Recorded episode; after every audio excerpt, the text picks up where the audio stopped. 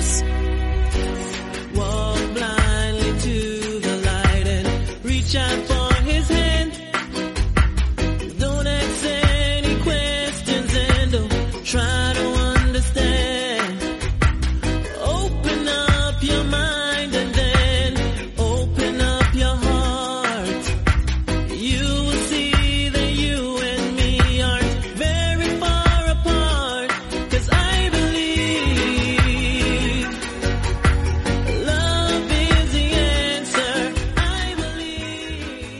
Muy buenas a todos, bienvenidos a una nueva edición de MM Adictos en formato original, es decir, para suscriptores de Evox Premium y de Evox Plus. Eh, ¿Qué vamos a tratar hoy en este, te- en este programa en exclusiva para nuestros oyentes? Eh, vamos a hablar de UFC Austin, que se celebra este próximo fin de semana. Hay más cositas este fin de semana, hay eventos de, de PFL, hay eventos de KSW, el de PFL también está bastante bien. Pero nosotros nos vamos a centrar en UFC y vamos a hablar de la card preliminar. ¿Significa esto que no vamos a... perdón, de la preliminar, no, de la main card. Hoy toca la main card.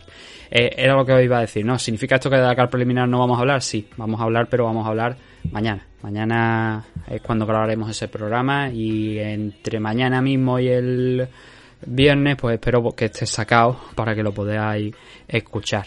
Eh, pero hoy vamos a centrarnos en los seis combates que a priori, a priori hay dentro de la main card.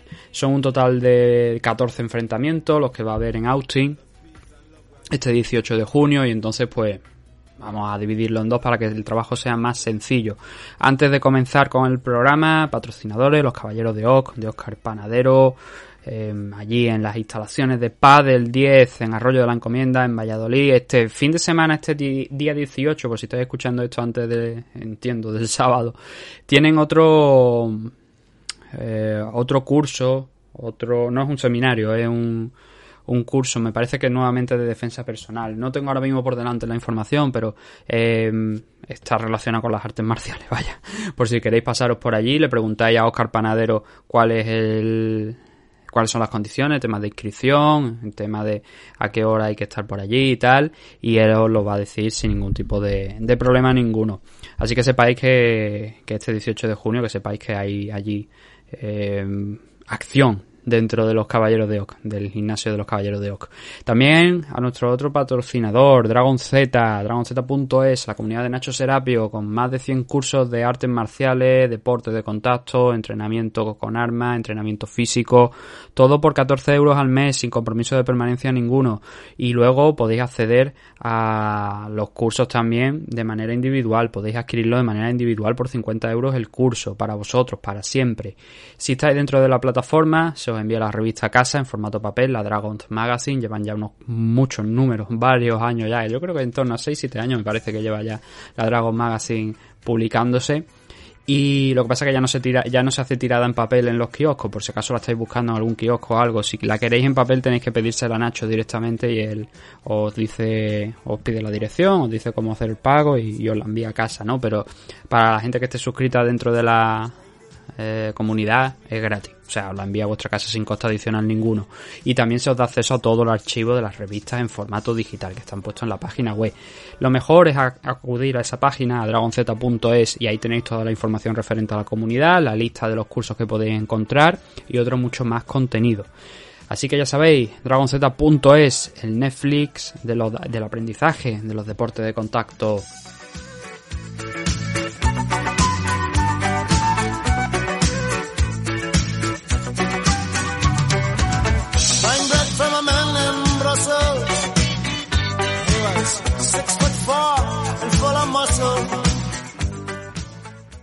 Vamos a empezar entonces, por tanto, con la card de hoy, que es la main card, como estamos diciendo. Son 6 combates, de ese total de 14 que vamos a tener en este UFC Austin.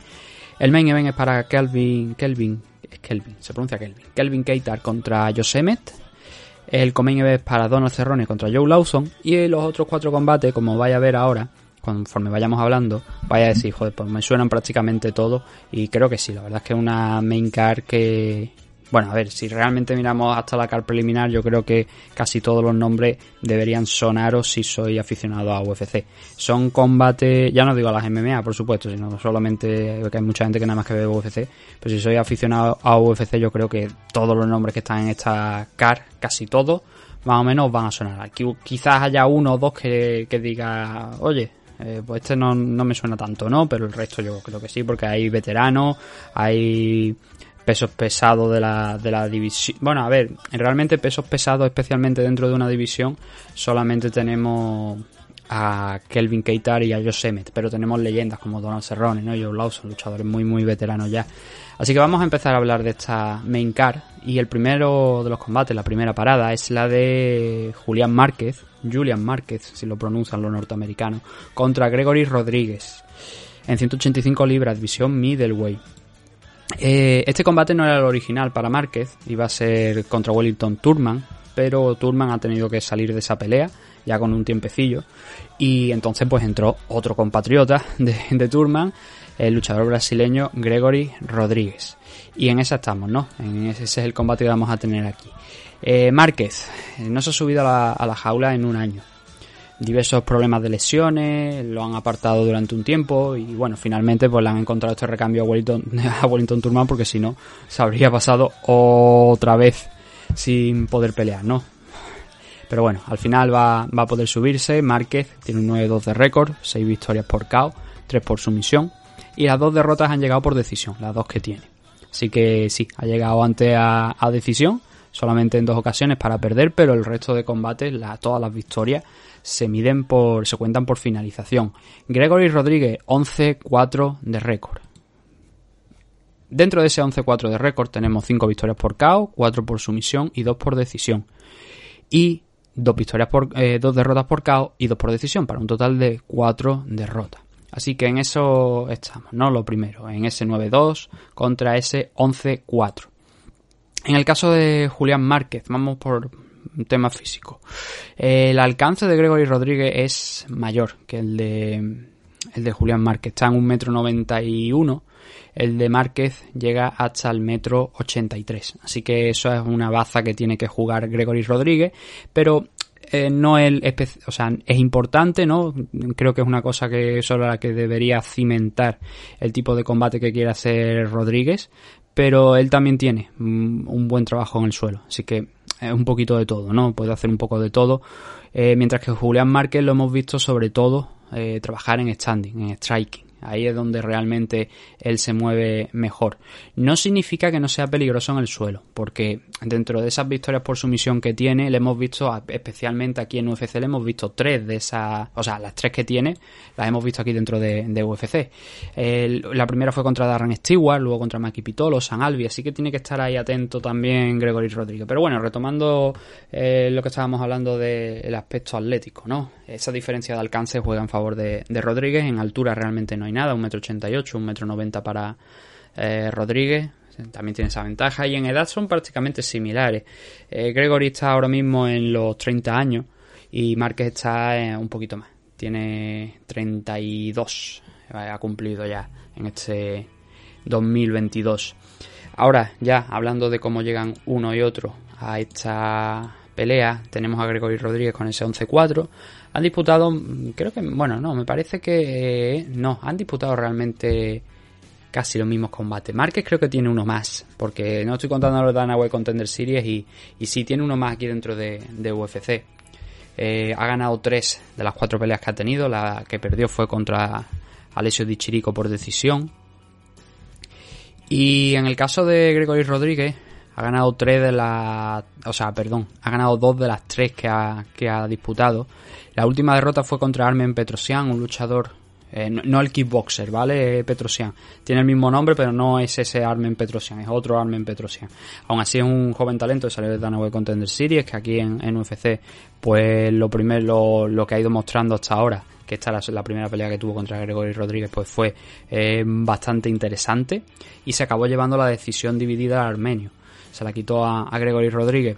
Pero los dos primeros combates fueron una victoria por decisión muy trabajada de frente a Dusko Todorovic, tanto arriba como en el suelo. Y luego derrotó también a Jun Park por KO en el segundo asalto en la pelea anterior a esa que hemos hablado de Armen Petrosian. Él venía del Dana White Contender Series, cayó noqueado en el primer asalto contra Jordan Williams y no pudo entrar dentro de, de UFC por esa vía, pero luego volvió a, a pelear en, en, la LFA, que era donde realmente él había estado. Eh, igual que Julian Márquez, que también había estado en, en la LFA. Eh, de hecho, fue campeón de la división middleweight Gregory Rodríguez. Márquez creo que no. Me parece que no, no llegó a ser campeón porque no estuvo mucho tiempo. Eh, pero bueno, eso. estuvo ahí. pasó por el Contender Series. Llegó a ser campeón. Y luego ya saltó a, a UFC con esa pelea contra Dusko Todorovic, ¿no? En el caso de Márquez, por lo que hemos dicho, 3 de 4, ¿no? Pitolo, Albi, Darren Stewart. Aquí la cuestión es si Gregory Rodríguez va a poder eh, derribar a, a, Julián Márquez. En los últimos combates, no contra San Albi, porque San Albi es un tipo diferente a lo que era el resto de luchadores contra los que se ha enfrentado Márquez y especialmente también diferentes con Gregory Rodríguez. San Albi es un tipo de corte muchísimo más striker y vaya, 100% prácticamente diría striker. Siempre hay reserva ahí para algo más, ¿no? Pero eh, realmente eh, Albi es un luchador de, de standing, ¿no? De striking. Pero en los combates anteriores, los, los otros tres, eh, eh, no ha exhibido la mejor defensa de takedown. Cinco takedowns conseguidos por Maki Pitolo, cuatro por Alessio Di Chirico, cuatro por Darren Stewart. ¿Eso qué quiere decir? Le cuesta. No tiene una defensa de takedown, de takedown óptima y Gregory Rodríguez es algo que le gusta, es algo que con lo que suele trabajar, derribando a, a, los luchadores y controlando la pelea en el suelo. Lo hizo incluso en esa derrota contra Armen Petrosian, pero como he dicho, va a tener que tener cuidado. Lo derriba, probablemente acabe Gregory Rodríguez derribando a Julian Márquez, ¿no? Pero luego va a tener que, que prestar atención, que tener cuidado con ese juego de suelo, de intentos de sumisiones de Julián Márquez, porque es, es, lo que hemos dicho, las tres victorias que tiene aquí dentro de UFC, las tres que eh, tiene por sumisión, las ha logrado aquí. Entonces, eh, a priori, a priori, el hombre fuerte de la noche, para mí, desde mi punto de vista, Gregory Rodríguez. Es el que es más completo de los dos, es el que se le ha visto mucho más suelto y es el que a priori debería ser capaz de ganar. Pero la cuestión aquí es, lo que os estoy comentando, que Márquez ha exhibido unas cuantas sumisiones muy interesantes. Guillotina, Anaconda, eh, ¿cuál era la última también? Ahora se me ha ido de la mente. Eh, Mataleón, o sea que todo el repertorio de estrangulaciones lo ha hecho. Y si Gregory Rodríguez mete la cabeza donde no deba, pues se puede encontrar con la sorpresita de, de, una nueva victoria por sumisión de Julián Márquez. Pero para mí el favorito en esta pelea es Gregory Rodríguez, por eso. Mucho, un luchador que controla mucho más campo, muchas más áreas que, que Márquez y que lo ha hecho con bastante regularidad. Solamente cuando ha peleado contra un, un striker ya fuerte, complicado como Armen Petrosian, un kickboxer de, de, nivel. No el, te repito, no es el kickboxer de One Champions, el, el, hermano de Petrosian, de, uno de los campeones, no, eh, es otro Armen Petrosian. Eh, pero solamente contra él ha sufrido un poquito más. Y Márquez no es el tipo de striker que es Petrosian, ¿no? Entonces yo creo que ahí es donde puede brillar Rodríguez. En las apuestas, vamos a ver, Gregory Rodríguez está en 1.59, Julián Márquez está en 2.50 refleja eso, ¿no? A pesar de como os estoy comentando, viene Rodríguez de perder contra Petrosian y Márquez de ganar contra San Albi, incluso también contra Maki Pitolo y venir en racha, ¿no? Pero se la ha visto sufrir en el suelo, yo creo que eso lo han tenido en cuenta en las apuestas. Más cositas por aquí. Tenemos a... Este, este combate me encanta. Porque ahora vamos a hablar de Damiris Magulov contra Guran Kutatelache. El, el luchador... Eh, ahora no me sale el nombre eh, esta banderita es kazajo, coño, sí. O sea, que estaba dudando, no sé por qué estaba, estaba dudando de, de la nacionalidad, pero yo digo, es, Kazajistán, sí. Kazajistán es el país de Damir y Magulov, pero bueno, al final y, al cabo, pues casi todo eh, su carrera la ha hecho allí en Rusia, ¿no? El caso es que Inmagulov se va a enfrentar contra el georgiano, contra Guran Kutatelache, y es un combate durísimo, es un combate muy duro para los dos, pero Inmagulov ahora mismo está a un nivel en el que está intratable. Lo vimos, por supuesto, contra Joel Álvarez, ¿no? En su segunda pelea en UFC. Pero está mejorando mucho más. Está mostrando, pues, una clase, por ejemplo, por compararlo con alguien, Movsar Bloev, ¿no? Ese tipo de luchador que en el caso de Imagulov él también controla bastante bien lo que es el striking, pero cuando tiene que dar ese pasito adelante y decir ahora voy a tomar el control, voy a ponerte control la jaula y voy a buscar los takedowns, sabe hacerlo de sobra. Es decir, se mueve tanto bien arriba como eh, con el tema de la lucha, ¿no? Por eso es una pelea muy muy interesante. Él ya ha tenido cuatro combates aquí dentro de UFC, Kutatelache solamente contra Ganrod y lo consiguió derrotar. Pero Ganrod, eh, bueno, ahora hablaremos de, esa pelea, ¿vale? Pero solamente ha tenido Kutatelache un combate y, entonces mm, falta por verle más. Ah, no, es tanto lo que hizo en ese combate contra Ganrod, sino que creo que todavía tiene cositas que, que, tenemos que ver, ¿no? Para medir realmente a qué nivel puede estar Kutas del H, ¿no? Entonces empezamos por Imagulov con ese 23-1 de récord. Esa derrota la tuvo al principio de su carrera casi al principio de su carrera allí en, en N1, pero como bien sabéis, este hombre fue campeón de la división Lightweight, llegó aquí a UFC con mucha fuerza. De hecho, el primer combate realmente de. Supongo que esta historia la conocéis ya de sobra. El primer combate de eh, Ismagulov en UFC eh, realmente iba a ser contra Joel Álvarez. Pero Joel Álvarez en aquel momento tenía un compromiso con AFL, iba a ser en short notice también y no querían eh, hacerlo tan ahí con tan poquito tiempo porque tu debut siempre en UFC siempre es complicado, ¿no? Ya vimos cómo le fue luego con un poquito más de tiempo a, Joel, pero eh, eh, quedaba muy poquito tiempo para esa pelea, ¿no? Entonces lo que hicieron fue eh, retrasarlo, de, decir nosotros nos quedamos en AFL, en el caso de Joel, ¿no? Ganó el cinturón contra Max Radu, si no recuerdo mal, en Asturias, y luego ya dio el salto a la compañía, ¿no? Pero debería haber sido su primera pelea aquí dentro de UFC, fue la segunda, y al final pues acabó derrotando muy claramente a. Joel no pudo hacer demasiado contra, contra Imagulov, era su pelea eh, su primera pelea dentro de UFC, ya lo comentó aquí alguna vez en el programa, ¿no? En alguna de las entrevistas que le hicimos, que no, no tenía la confianza o, la, o, los nervios le jugaron una mala pasada, pero luego ya hemos visto todo lo que ha podido hacer Joel aquí dentro de UFC. Pero Imagulov es un luchador de otro corte, Imagulov es un luchador que probablemente en algún momento llegue a estar dentro del top 10 de la división, probablemente incluso también top 5, igual le lleve un par de años, tampoco tiene mucho por delante, porque ya tiene ya 31 años y tiene que acelerar un poquito. Pero bueno, a ver, 23, uno de récord como os estoy diciendo, es un luchador que normalmente pelea decisión, ¿vale? Pero aún así, en, allí en, Rusia consiguió muchas victorias por KO. De las 23 que tiene, 12 son por KO, una por sumisión y la otra por, por decisión, las otras 10 por decisión. Solamente eh, tiene una derrota que es por decisión. En el caso de Guran Kutatelache, con bastantes combates menos, tiene un 12-2 de, récord, es un luchador que ha estado rodando mucho más que, que Magulov en el sentido de que ha estado peleando aquí y allá. No como él que estuvo peleando en, en One Global durante mucho tiempo antes de dar el salto a UFC. En el caso de Kutatelache son 7 victorias por KO, una por sumisión y 4 por decisión. Y las dos derrotas han llegado una por decisión y la otra por sumisión. En aspecto físico, Imagulov tiene unos centímetros más de alcance, no muy muy relativo y muy importante, pero bueno, 1,88 de alcance, unos 83 para eh, Guran Kutatelache, ¿no? Es realmente algo ahí a, a tener en cuenta, ¿no? Eh, altura prácticamente idéntico, 1,78 por 1,80 del georgiano. Y en edad solamente tiene un año menos eh, Kutatelache, tiene 30, eh, como hemos dicho, Imagulov tiene 31. Y ahora ya hablando de lo especialmente importante, de lo que son los combates. A ver, Kutatelache nos lo podemos quitar de, medio muy muy rápido, ¿vale?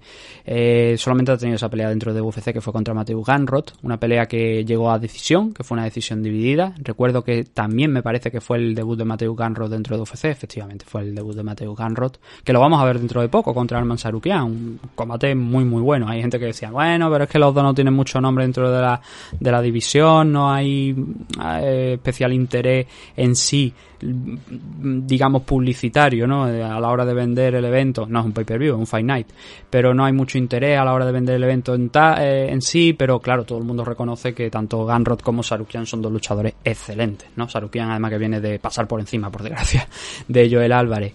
Em, entonces en esa pelea, mm, Ganrod le estuvo apretando mucho las clavijas en el suelo, cosa que no sorprende porque Ganrod es un luchador que una de sus principales fortalezas es el Brazilian Jiu-Jitsu, es la forma que tiene de trabajar en el suelo.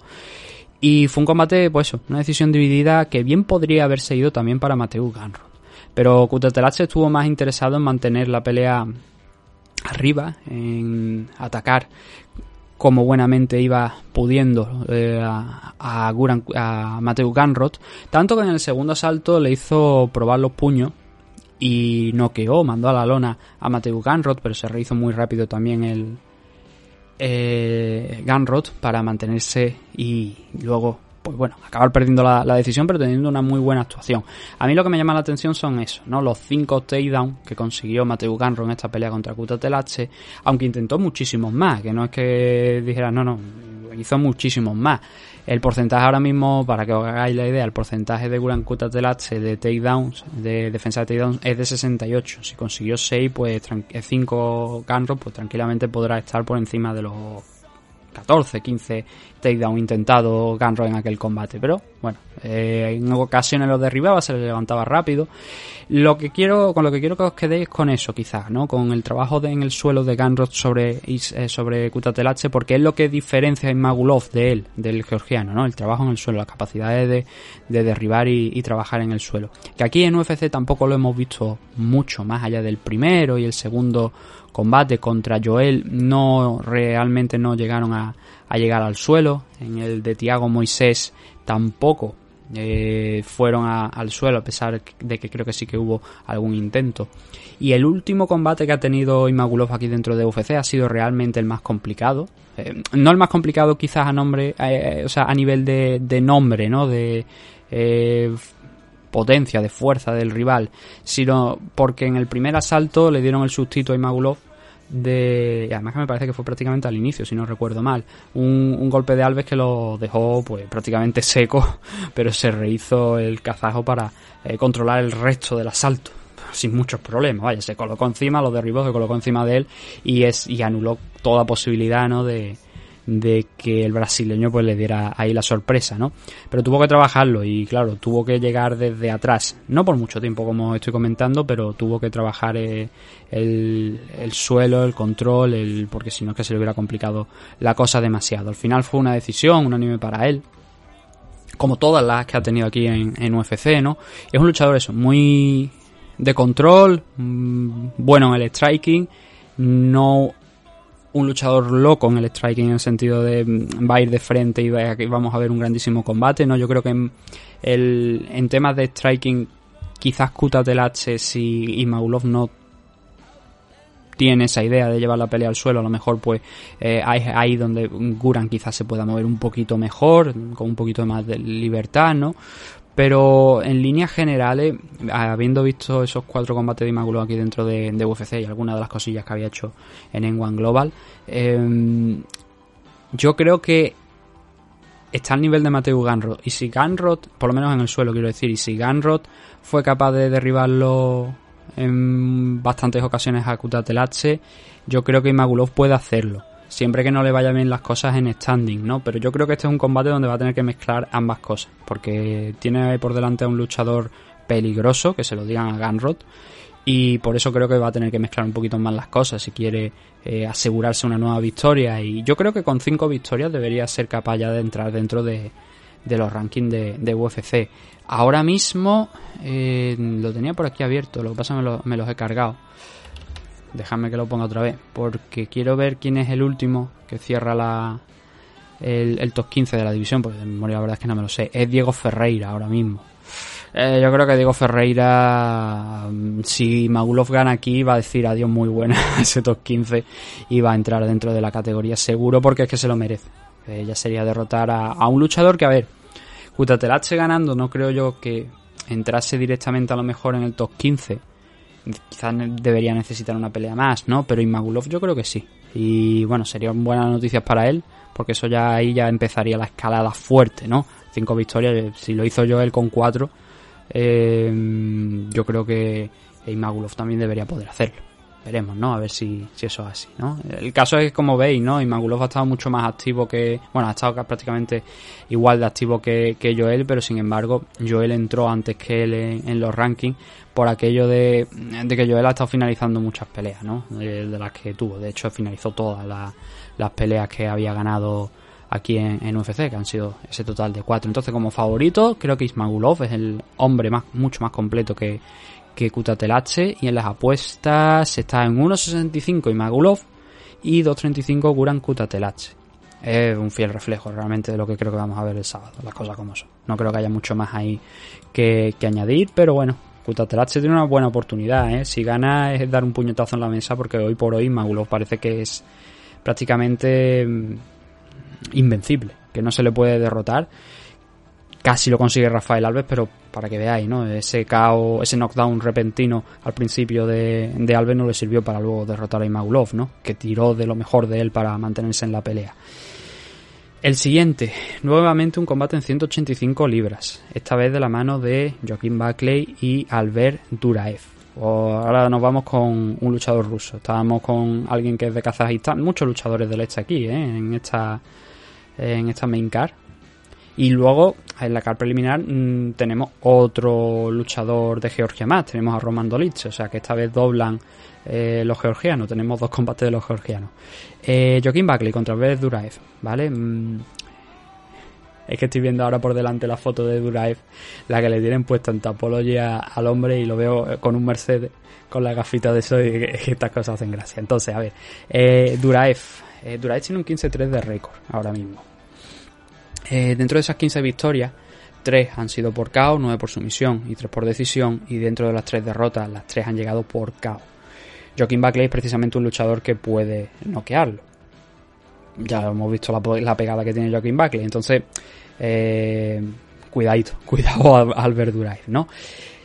Solamente ha tenido un combate el ruso aquí contra Roman Kopilov a finales de octubre del año pasado. Consiguió ganar, pero fue una decisión unánime, no finalizó a, a su rival. Es un luchador que ha sido campeón en la división middleweight de, de ACB, de lo que ahora es ACA, ¿no? En aquel momento se llamaba ACB. Y que tuvo que pasar por el Contender Series para por todos, ¿no? Viejo conocido no por edad, sino por las cosas que ha hecho aquí en UFC, donde nos dejó un caos claro candidato al año, no sé si al final se lo darían o no, pero fue un KO candidato a KO del año. Además creo que fue en el, fin, el mismo fin de semana en el que Materla noqueó en KSW, ahora no recuerdo a quién fue, pero también lo dejó seco con una patada en salto, con una switch kick saltando, creo que fue el mismo fin de semana. Y hubo varios, varios candidatos KO a... varios... Ah, candidatos a KO del año en ese fin de semana. Pero sin duda uno de los más claros fue el de Joaquin Buckley contra Impact Sanganay, esa coz, porque fue una coz tal cual, una spinning back kick sacada desde abajo, que pegó en el mentón de, de y lo mandó a, a, otra época. Yo creo que pensó que estaba en mil, 1700, 1800, por ahí probablemente Kasanganay de la coz que le pegaron, ¿no? Se creería que era la Edad Media, ¿no? Cuando allí los caballos pues iban a la batalla y, y te pegaban las coces. Eh, Buckley, 14 victorias, de las que 10 han sido por KO y las otras 4 por decisión, y 4 derrotas, 3 por KO y 1 por decisión. En aspectos físicos son prácticamente idénticos, no hay diferencia realmente ninguna. Un poquito en alcance para, para Buckley, pero cuestión de 2 centímetros, sí que no es relevante. Lo mismo que en altura, son 2-3 centímetros en favor de, de Duraev. Buckley está por debajo de los 30, 28 añitos, y Duraev tiene ahora mismo 33 cumplidos ya el mes pasado. Y bueno, vamos a entrar ya en materia, vamos a rascar un poquito más, ¿no? Entonces, tenemos a Duraev, que aquí en UFC, como he dicho, solamente ha peleado un combatito, ¿vale? Más el del Dana White Contender Series, que fue una sumisión, el primer asalto.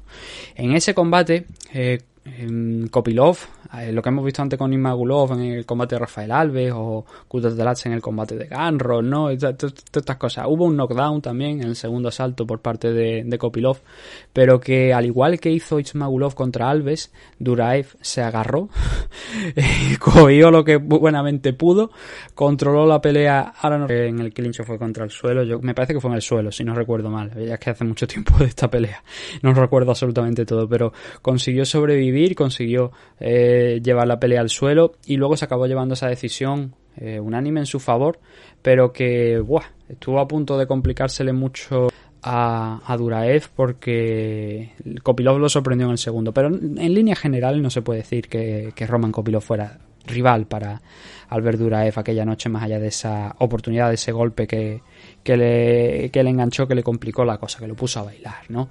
Así que tampoco hay mucho que podamos decir de, de en, con respecto a eso, ¿no? Controló muy bien el suelo, eso sí, y tiene, pues como hemos visto, un buen récord de 9 sumisiones de las 15 victorias que tiene. Pero aquí en UFC, eso, es solamente ese antecedente.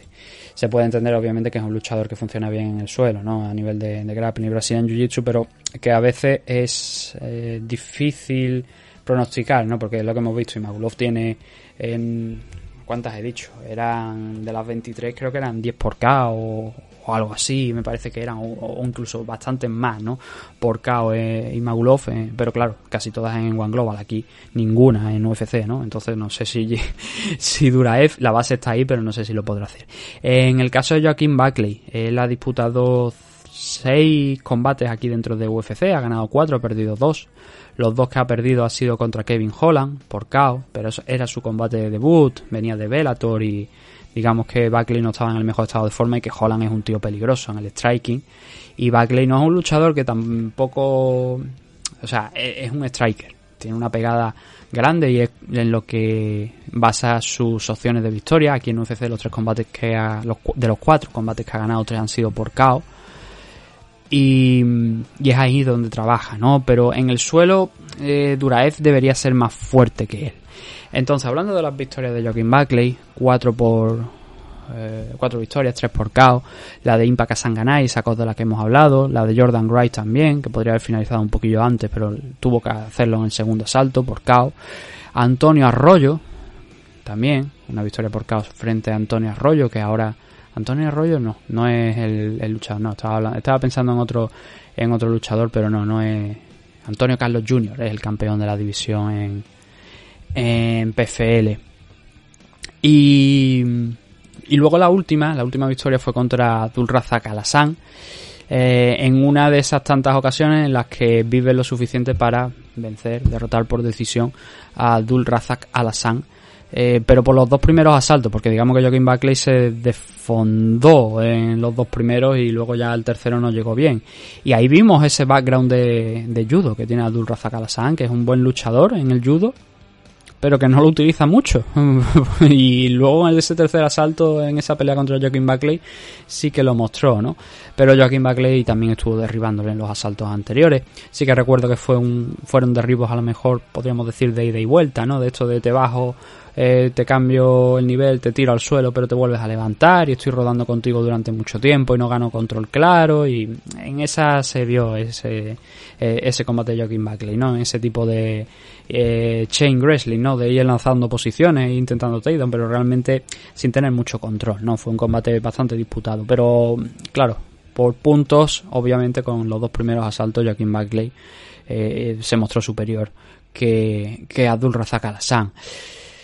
Para mí este combate, honestamente, es una incógnita. En ese combate contra Kopilov vimos a un Duraev muy resistente, muy duro. Pero Buckley es un luchador diferente echándole a ver si veo, eh, a ver, en el récord de, de Duraev, el tiempo que estuvo en ACB, tiene, bueno, tuvo una pelea en un One Global contra Anatoly Tokov, que acabó perdiendo, que Tokov es un luchador que ahora mismo está en Bellator y que está a un muy buen nivel dentro de las 185 libras. De hecho, podría ser uno de los siguientes contenders para Musashi. No el siguiente, que es Sevlin, pero el siguiente sí que... Me parece que además está en la misma car, creo, Tokov que esa pelea. Pero bueno, Tokov tiene esas opciones de, optar al título en, eh, en Bellator con un par de, victorias. También tiene derrota contra Ramazan MF, luchador que hemos visto la semana pasada aquí dentro de, UFC, perder contra Jack de la Magdalena en UFC 275.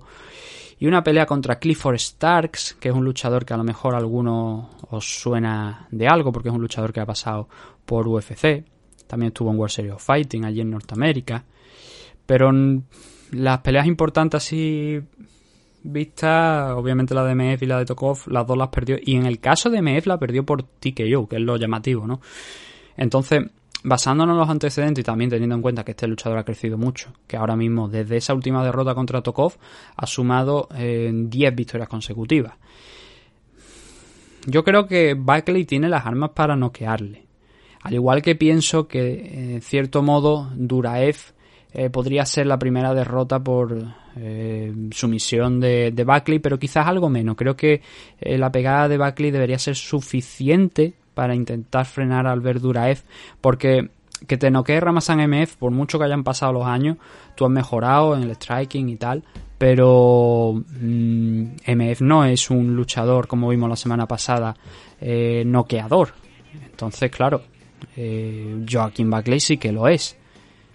Y si eso ocurrió también contra Tokov, quiere decir que quizá a lo mejor el encaje de Duraev, incluso lo vimos en el combate contra Kopilov, no es el mejor del mundo.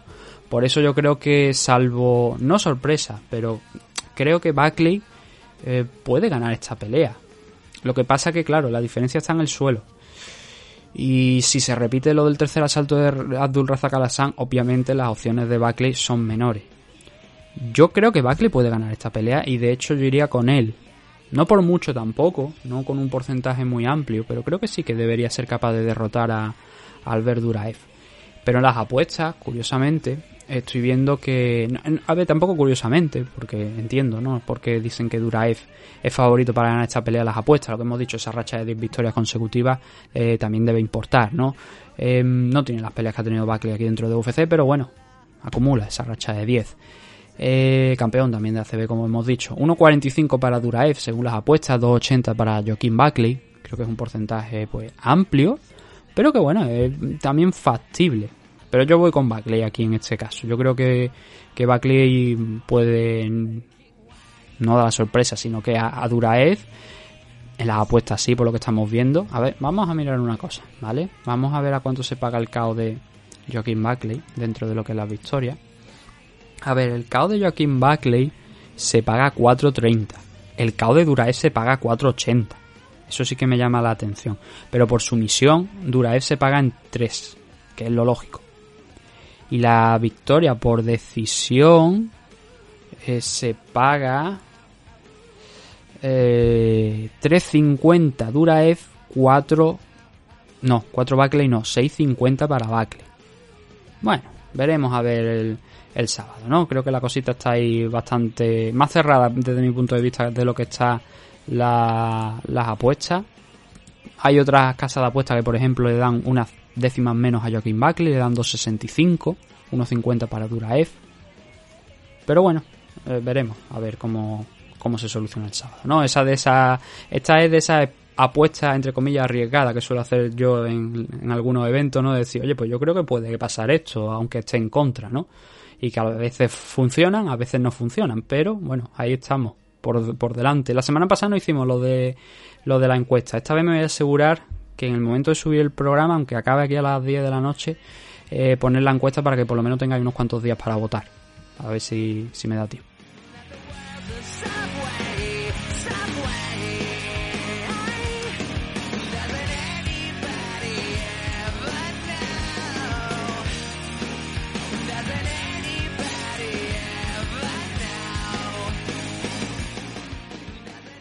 Vamos entonces por los tres combates que nos quedan ya. Empezando por el enfrentamiento entre Tim Means y Kevin Holland. Una nueva pelea aquí de Kevin Holland en 170 libras. Como bien sabéis, pues ya Kevin Holland decidió bajar de peso a 170 porque en 185 la cosa estaba complicada. Sumó un par de derrotas y luego un empate contra Kyle Daukaus. Y luego ya eso le hizo bajar a, a 170 libras para enfrentarse a Alex Oliveira, derrotarle, eh, tener una buena actuación a la altura de lo que se le esperaba y, conseguir pues ganar ahí esa pelea en la división welter. Necesitaba esa victoria, necesitaba esa victoria sin ningún tipo de duda Kevin Holland y ahora tiene una nueva prueba contra un rival bastante complicado. Tim Means es veterano, quizá no es el rival a lo mejor, desde luego, más difícil que se pueda chancar aquí en 170, eso está claro, pero sí que tiene que respetar a, a Means. Eh, ¿Por qué? 32 victorias, 19 por KO, 5 por sumisión y 8 por decisión.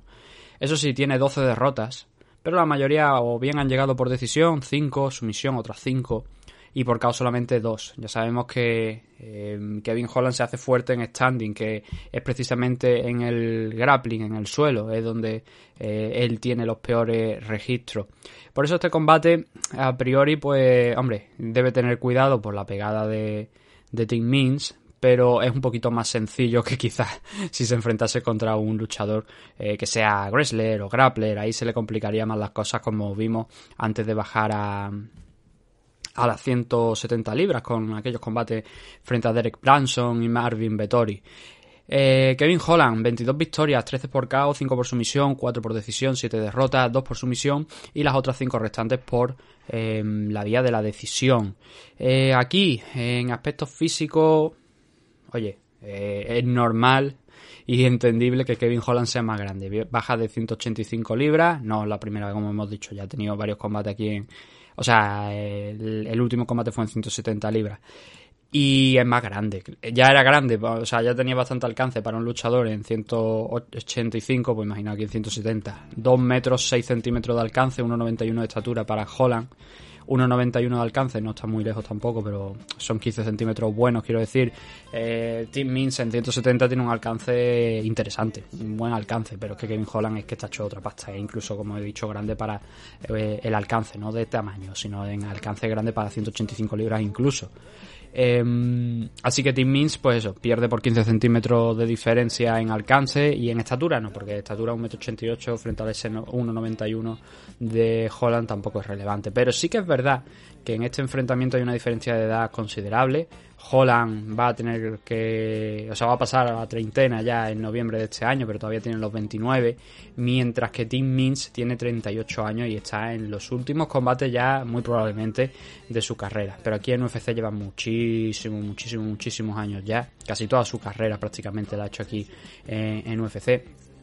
Vamos a empezar, si os parece, por, por, Kevin Holland, que bueno, también tiene muchísimos combates ya aquí en su espalda, pero de luego no tanto como Tim Means, que yo creo que tiene que estar tranquilamente por encima de la veintena. Dejadme que los cuente así rapidito, son 12, eh, otros eh, 21, 24, creo que es en torno a 20, por encima de 25 creo que 27 así en una cuenta rápida que acabo de hacer y Kevin Holland tampoco es que se quede muy atrás pero tiene evidentemente menos son 9 por aquí 12, 15 y este va a ser el 16. Unos 10 combates más tiene Team Mins aquí dentro de, UFC, pero eso sí, en dos tandas.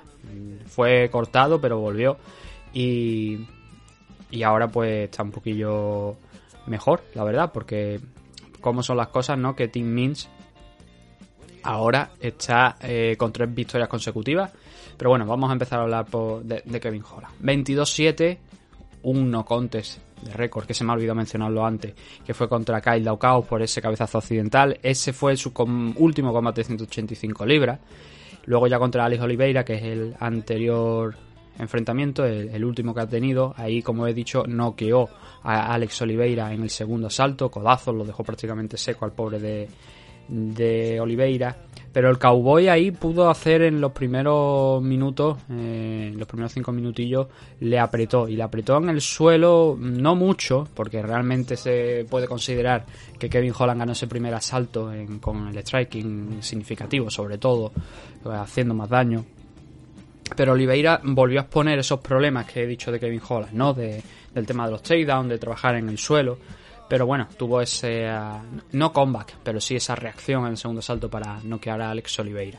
Y como he dicho, es un luchador que sufre claramente contra los luchadores que, que le proponen ese tipo de estrategia. El caso de Derek Branson, Marvin Vettori. Eh, contra Branson podría haber ganado Kevin Holland si hubiese aprovechado aquella oportunidad del primer asalto, creo que fue, en la que hizo daño a Branson pero finalmente acabó aquello siendo un landslide que se dice, ¿no? Un paseo militar prácticamente para, para Branson, al igual que Marvin Vettori, todos en base al wrestling, es donde más sufre. Así que dentro de esos últimos cinco combates se pueden destacar eso, las dos derrotas entre contra Vettori y Branson, el no contest contra Kyle Daukaus, que ahí no vimos nada, pero que Kyle Daukaus yo también le había propuesto el tema de, de llevar la pelea al suelo, incluso poniéndolo en posiciones complicadas para someterle y luego una victoria contra Jacare Sousa antes del enfrentamiento contra Branson y la el último combate de lo que estábamos hablando en 2022, este mes de marzo, contra Alex Oliveira.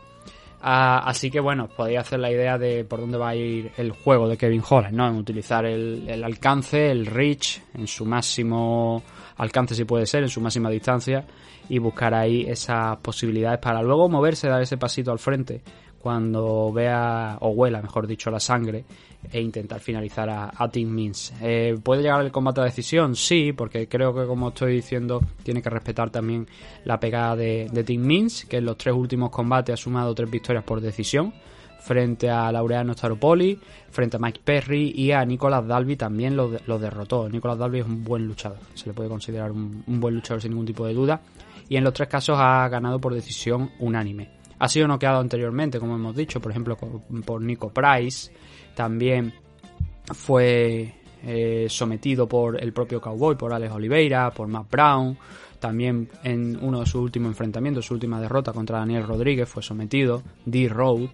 Pero en general llega en un buen estado de forma, con 38 años y como digo, pegando sus últimos coletazos, ¿no? Intentando ver si puede eh, ascender y seguir subiendo. Y esta prueba de Kevin Holland yo creo que es la definitiva, ¿no? Obviamente si Tim Means pierde aquí, pues cualquier posibilidad de escalar mm, desaparece. A ver, estaba pensando que eh, con una victoria frente a Kevin Holland es imposible, ¿no? Que entre en el top 15 de la división Welter porque las cosas están muy caras ahí. Pero bueno, serían cuatro victorias consecutivas con nombres más o menos importantes o que son conocidos por el público, Nicolas Dalby, Mike Perry, para el público de habla hispana, Laureano Staropoli y Kevin Holland pues también la uparía ahí a...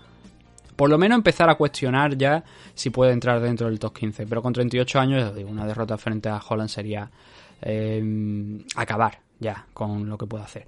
Eh, Team Means yo creo que debería intentar salirse en este combate por la tangente. Y aunque no es un gran wrestler, es más un striker, eh, debería intentar buscar ese tipo de juego porque es lo que le ha dado resultado al resto de luchadores contra Kevin Holland.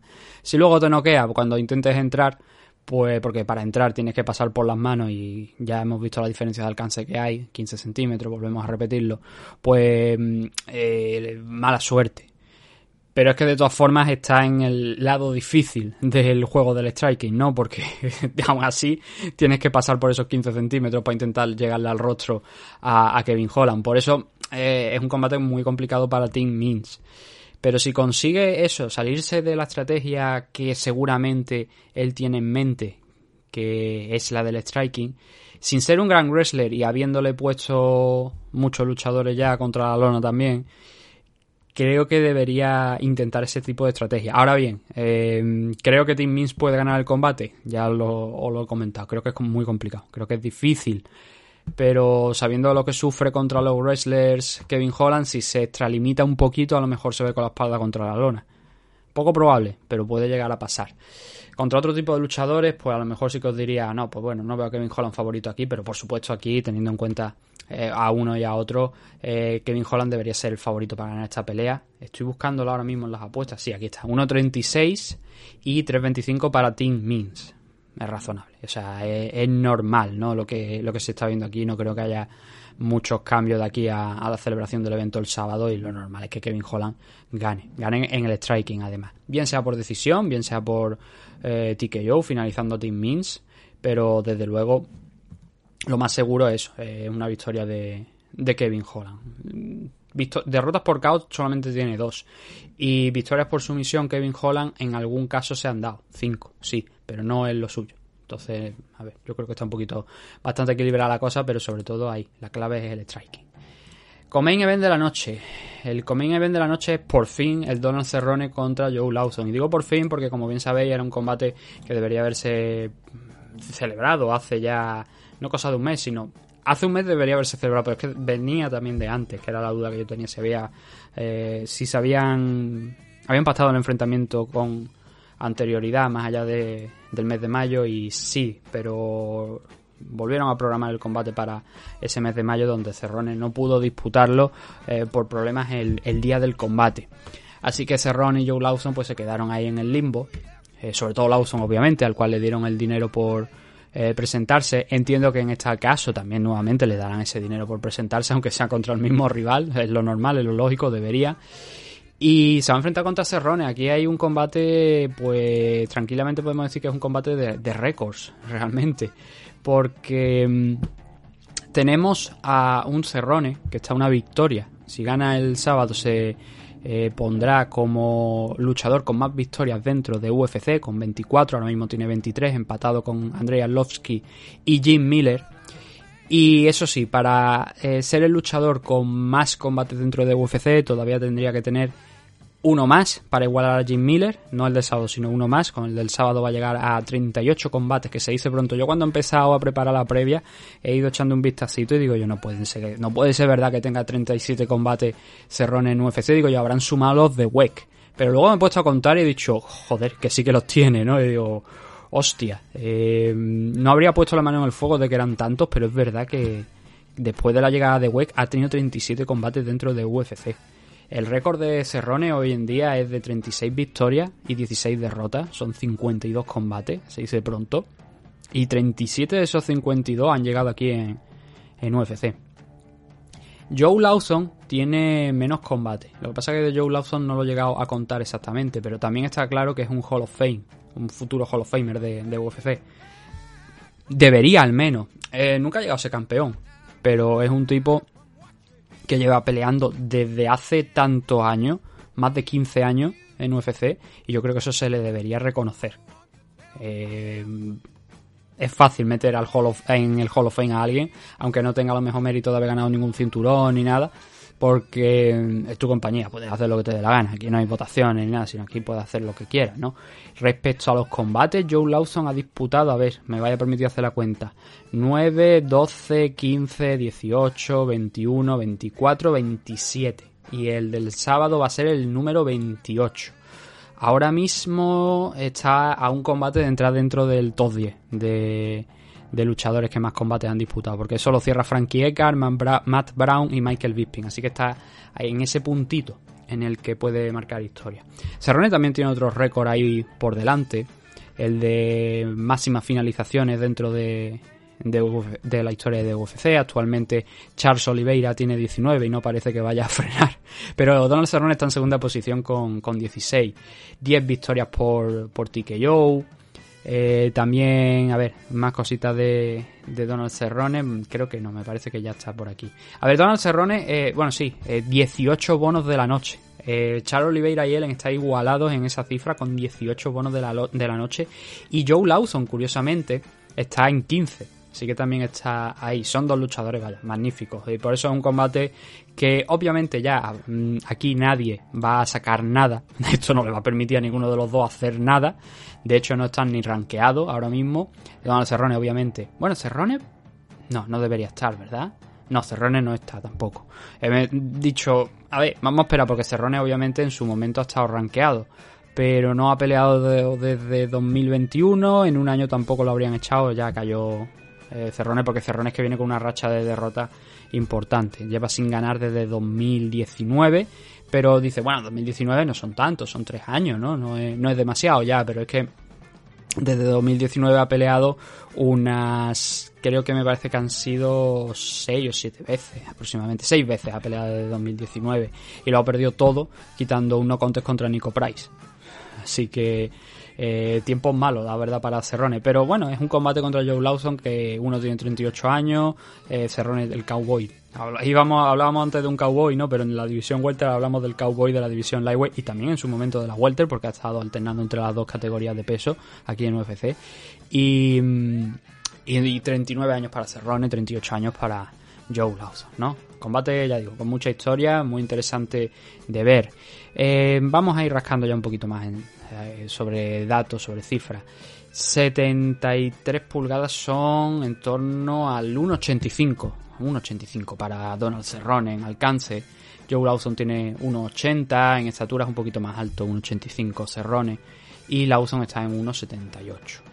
Eh, por edad, pues lo dicho, son prácticamente idénticas a la edad, ¿no? 38 años para Lawson, 39 años para Donald Cerrone y un récord enorme de pelea a las espaldas de uno y otro. Ya lo hemos dicho, 27 combates para Lawson en UFC, eh, tiene un total de 28 victorias y 15 derrotas. Vamos a ver. La mayoría de victorias de Joe Lawson obviamente han llegado por sumisión, 17. 9 victorias por KO para Joe Lawson, 2 por decisión y 15 derrotas. 6 por KO, 3 por sumisión y 6 por decisión. En el caso de Donald Cerrone, como hemos dicho, ha tenido ya 52 combates dentro de UFC. Son 36 victorias, 10 por KO, 17 por sumisión y 9 por decisión, 16 derrotas, 8 por KO, 1 por sumisión y 7 por decisión. Eh, pero bueno, no nos engañemos, las 17 victorias por sumisión de Donald Cerrone solo muestran el nivel que realmente tiene en el suelo y que seguramente va a ser muy competitivo contra Joe Lawson.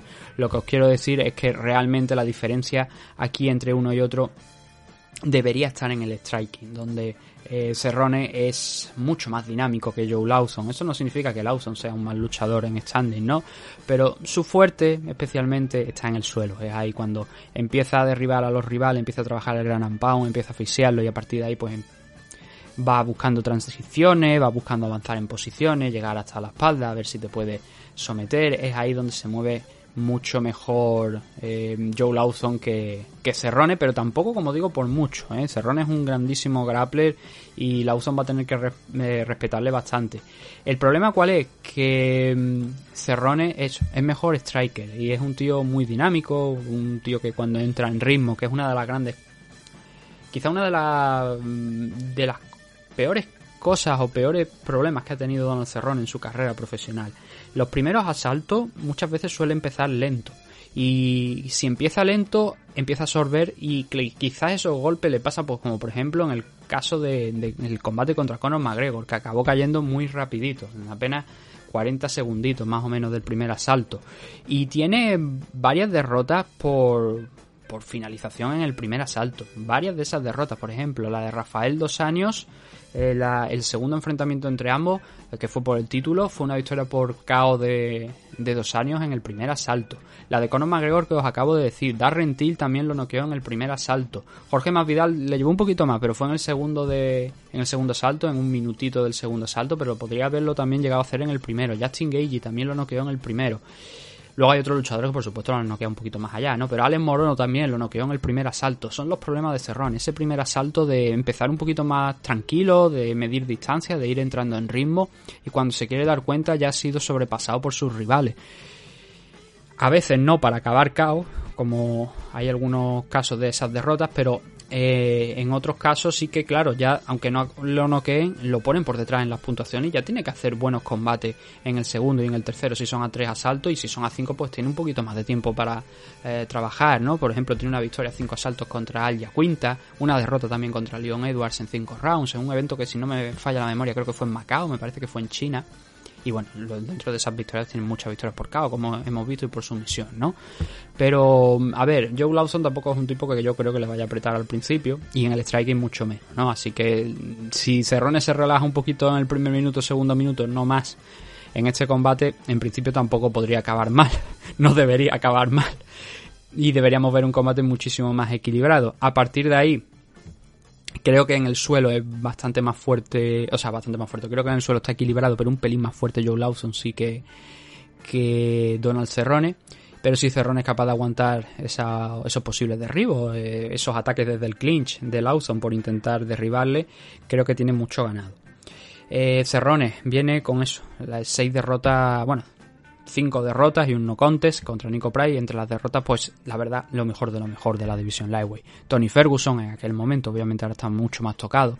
Justin Gagey, Conor McGregor, Anthony Petty, Nico Price, Alex Morono, luchadores que, bueno, en este, en este último caso, en estos dos últimos, el de Nico Price fue en, en 170 libras el de Alex Morono fue también en 170 libras. Este es su regreso a la división. Este combate al final es en la Lightweight, sí. Estaba yo mirando porque creo que durante un tiempo se incluso se llegó a hablar, me parece que podría ser 170, si no me falla la memoria, pero tenía que asegurarme que eran 155.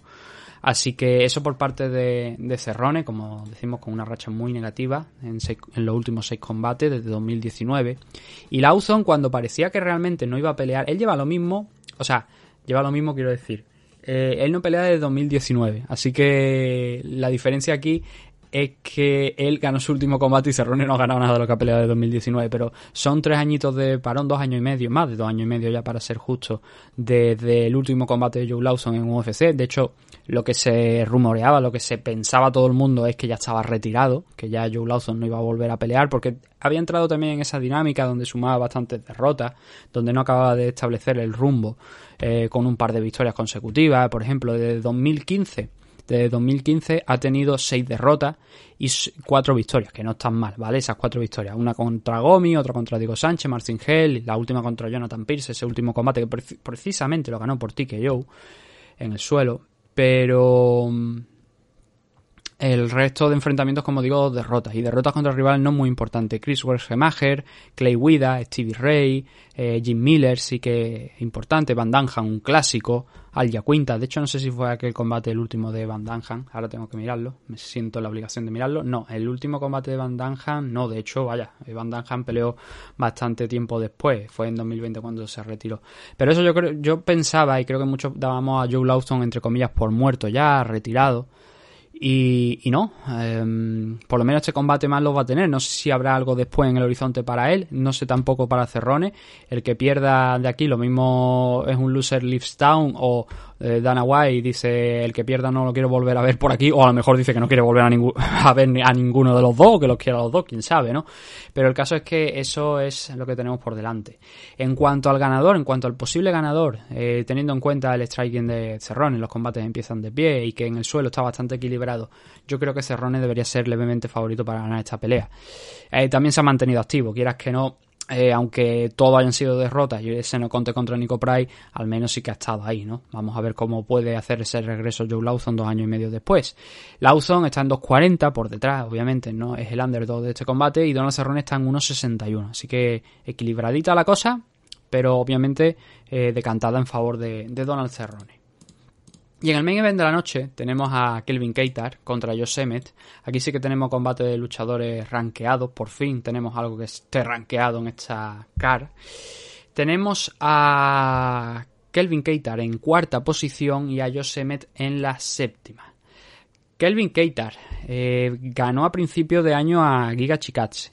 Yo recuerdo aquel combate porque en aquel enfrentamiento la gente dijo, yo, a ver, el hecho de haber visto durante tantísimo tiempo a Kelvin Keitar eh, boxear es lo que la gente es lo que le hizo olvidar a la gente que este tipo en su época universitaria era un buen wrestler y la gente hablaba bien de él como wrestler.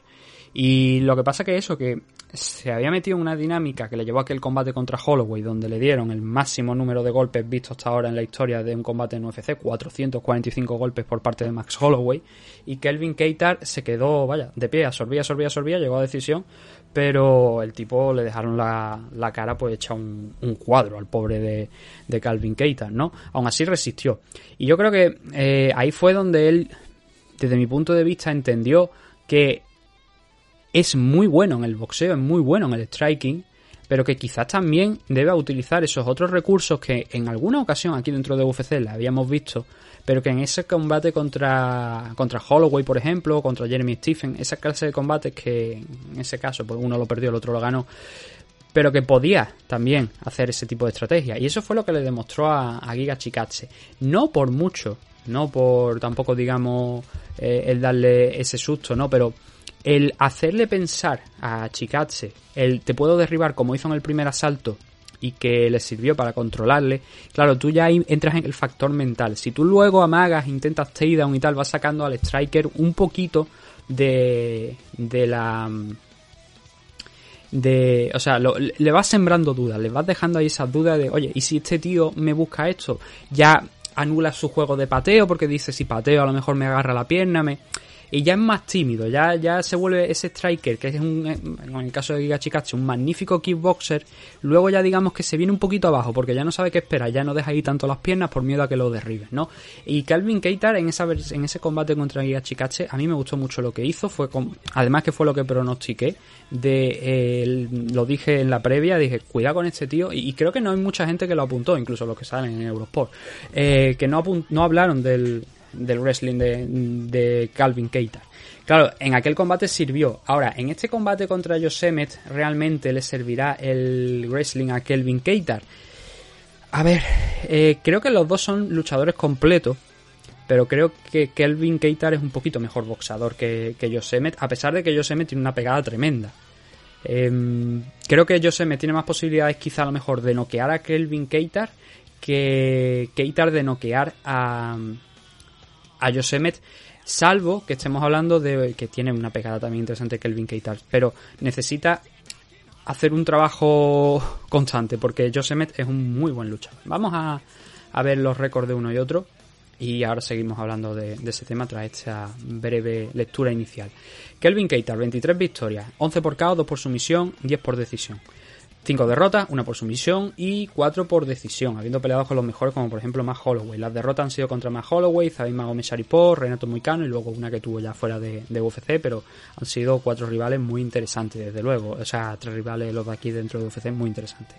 17 victorias para Josemet, pero mucho más veterano, la verdad, que, que Kelvin Keitar. Está ya en los 37 6 victorias por KO de las 17 que tiene, 2 por sumisión y 9 por decisión. Y solamente 2 derrotas, una por KO y una por decisión. Eso es lo que he dicho. Eh, Emmet es un rival bastante duro. Solamente ha perdido contra Jeremy Stephens por KO y todos sabemos de la pegada que tiene Jeremy Stephens. Y ha habido, incluso tuvo posibilidad de ganar ese combate, pero ha habido otros rivales, y os hablo de la talla de, por ejemplo, Shane Burgos, otro noqueador, eh, Danigue, que también tiene una pegada interesante eh, en esas manos, o Michael Johnson, o también Mirza Bektic, por ejemplo, Bektic. Y bueno, Bektic realmente no, porque realmente es un, eh, lo, meto más en la parte del wrestling. Eh, Emmet noqueó a Michael Johnson. Emmet también ha, derrotado por KO a Ricardo Lama. O sea, son, aquí no tiene muchas victorias por KO, pero solamente tres, pero el resto por decisión. Pero tiene esa pegada, ¿no? Característica. Y además es un tío calculador, un tío que, que piensa mucho los, los pasos que sigue dentro de, de la jaula. Eh, son prácticamente idénticos en alcance. Un metro eh, 83 para Kelvin Keitar, un metro 78 para eh, Emmet. En altura es donde se diferencian. Emmet es un luchador chiquitito, un metro 68. Calvin Keitar es un metro 80. No es de los más altos de la categoría, pero sí que un 80 está francamente bien para un luchador de la división featherweight. Y hombre, eh, lo que os estoy comentando, ¿no? Emmet tiene, es un noqueador, pero tiene una parte de, de wrestling que, claro, ahí, por parte de Kelvin Keitar, yo no sé si va a poder igualar, a lo mejor si se propone volver a hacer lo mismo de, de Giga Chikache, que creo que en este caso no, porque en este caso Josemet es boxeador, es un tipo de striker diferente al, al que es Giga Chikache, entonces a priori no necesitaría, eh, o la amenaza del wrestling por esa low kick y tal, no sería desde luego la misma que, que en el combate de, de Giga Chikache, ¿no? Así que creo que esa parte del wrestling se anularía. Y de hecho, llegaría a pensar que eh, Emmet puede ser hasta un poquito a lo mejor superior en el wrestling a, Kelvin Keitar y que si lo intenta, la diferencia de altura, el centro de gravedad, a lo mejor podría complicarle las cosas a, a Keitar en, en el wrestling que por otra parte es un luchador con un altísimo porcentaje de defensa de takedown, en torno al 90%, y que es muy difícil de derribar. Así que al final, aquí lo que va a marcar el devenir del combate, yo creo que va a ser el striking, sin ningún tipo de duda. Aquí no, no creo yo que vayamos a ver eso. A lo mejor algo de trabajo en el clinch, de cansar a el uno al otro, sobre todo por parte de Emmet, pero no creo yo que realmente vayamos a ver aquí wrestling, a diferencia de otro tipo de combate, ¿no? Sino que aquí deberíamos ver, pues eso, un trabajo que es a cinco asaltos, por supuesto, y que mmm, debería ser en el striking. Eh, Josh creo recordar, y estaba, estaba mirando que no es el primer main event que tiene, es el segundo. Por lo tanto, es el segundo combate a cinco asaltos, pero el anterior antecedente fue el de Jeremy Stephen, que acabó perdiendo. Entonces, la incógnita es cómo puede trabajar a cinco asaltos. Kelvin Keitar hemos visto que 5, si hace falta 10, y el tío a lo mejor hasta 15, sin más pura. Es capaz a lo mejor de aguantar hasta 15 asaltos en una misma noche. Pero desde luego 5 se le ve francamente bien, se le ve con unas capacidades tremendas.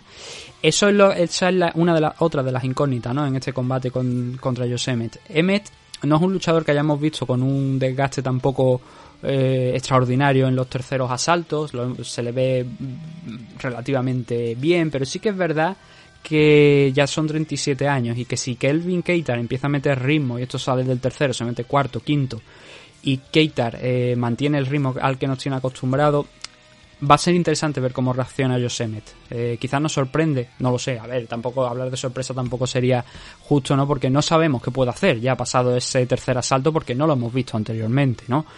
Y va a ser curioso si eso llega al tercero, eh, al cuarto, mejor dicho, qué va a pasar a partir de ahí, ¿no? Si Josemet se va a venir abajo. Yo creo que ese cuarto, quinto deberían ser para Kelvin Keita. Yo creo que eh, llega ahí más entero eh, o bueno, en los combates llega entero. Y no sé si Josemet va a ser capaz de hacer eso, ¿no? Entonces, de llegar a ese cuarto quinto asalto, que yo creo que es una cosa que puede ser probable, y eso que suman entre, entre ellos un total de 17 caos, que es bastante, pero más, más por parte de, de Calvin Keita que, que de Josemet.